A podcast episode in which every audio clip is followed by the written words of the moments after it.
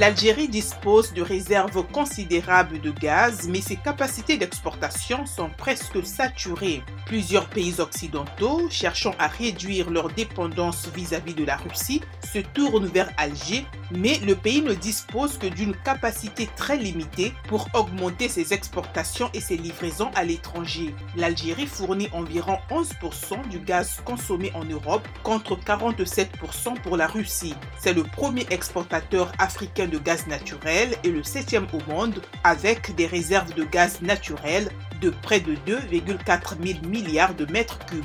La Banque africaine de développement veut parvenir à un accès universel aux services financiers à plus de 80% des Africains âgés de 15 ans et plus d'ici 2030 et assurer l'inclusion numérique de 338 millions de personnes.